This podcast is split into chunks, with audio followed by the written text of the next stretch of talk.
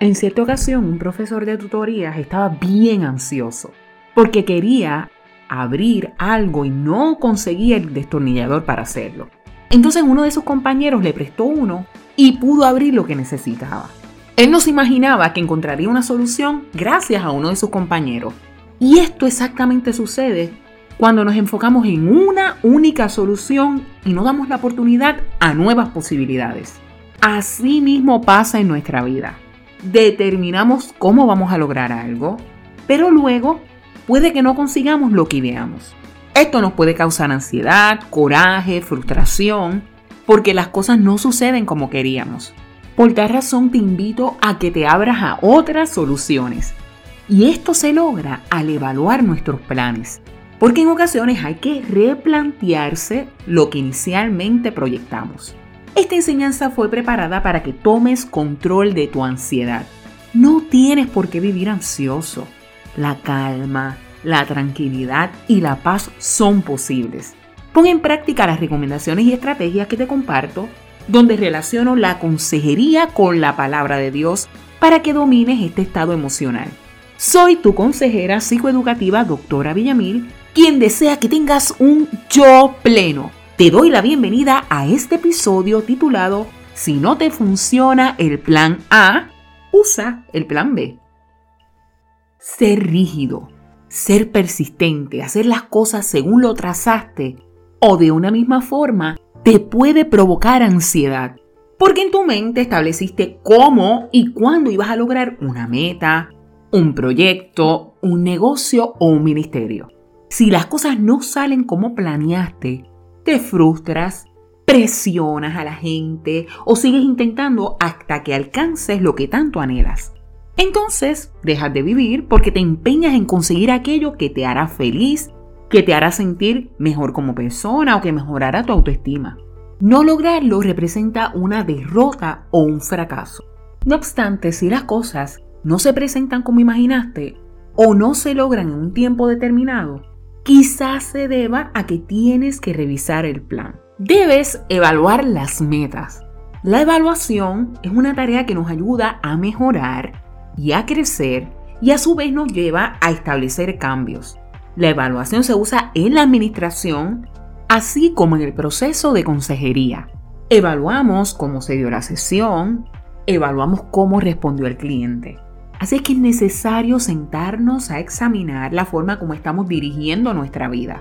Con esto no estoy diciendo que no establezcas metas y, que no quieras mejorar. A lo que me refiero es que si no te funciona el plan A, puedes considerar el plan B. Si no lo logras a corto plazo, quizás lo puedes obtener a mediano o a largo plazo. No está mal cambiar el plan, no está mal considerar otras alternativas. De ahí la importancia de la evaluación, para que reestructures el plan, para que tomes en cuenta aquellos aspectos que habías pasado desapercibidos. Tómate un tiempo para reflexionar y para meditar. Este asunto se presenta en la Biblia cuando Dios mismo nos insta a que escudriñemos nuestros caminos y volvamos a Jehová. La palabra caminos en este versículo se refiere a la vida. ¿Cómo estamos viviéndola? ¿A qué le damos prioridad? ¿Cómo utilizamos nuestro tiempo, nuestros talentos o recursos? Es sumamente importante evaluar dónde estamos, cómo estamos llevando nuestra vida espiritual, personal, familiar, académica o profesional. No está mal hacer un detente para evaluar si la vida que estás viviendo es la que quieres tener. Pregúntate si como te conduces te lleva a la calma o a la ansiedad. No fuerces las cosas. No presiones a la gente. No te molestes. No te castigues por aquello que no lograste. Si no se logró este año, evalúa por qué no se dio. Quizás es que Dios quiere llevarte por otro camino y tú te empeñas en que las cosas se den a tu manera. A lo largo de la vida me he dado cuenta de que las puertas se cierran en la medida que algo, una decisión, una persona, un trabajo, una oportunidad no nos conviene. Pero cuando las oportunidades, las puertas, las metas son para ti, es como si todo se ordenara para que se dé sin ningún tipo de presión. Entonces te das cuenta de que te conectas mejor con las personas que te podían ayudar, De momento puede surgir una conversación donde hablan de ti o te ofrecen ese empleo que tanto necesitas.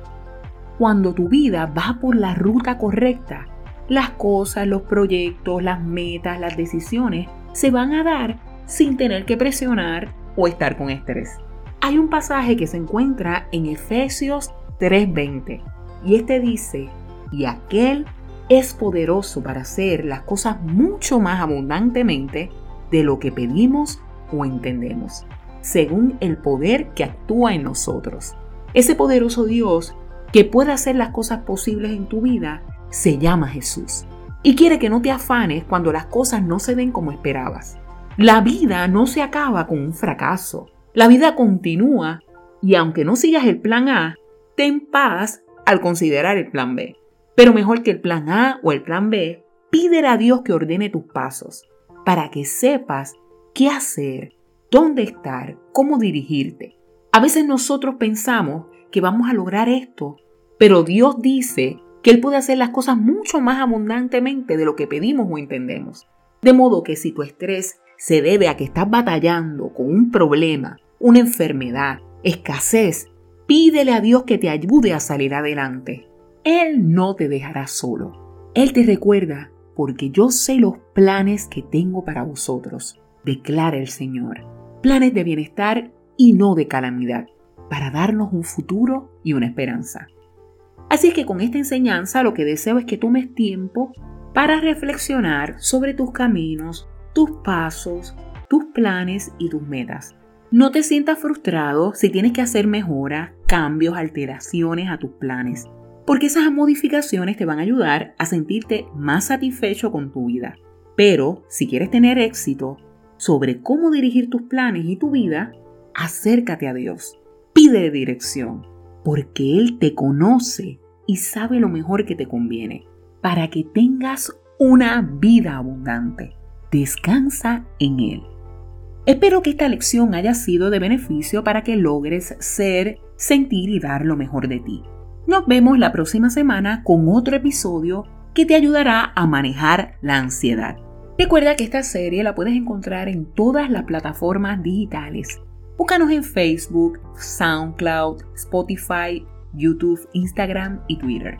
Te invito a que compartas con tus conocidos, vecinos, amigos y familiares esta serie, porque lamentablemente la ansiedad es una de las condiciones de salud mental que más abundan. Y es mi deseo que las personas puedan ser libres de esta condición. Asimismo, me interesaría saber cómo te ha ayudado esta lección. Lo puedes hacer a través de mi email, el cual es gmail.com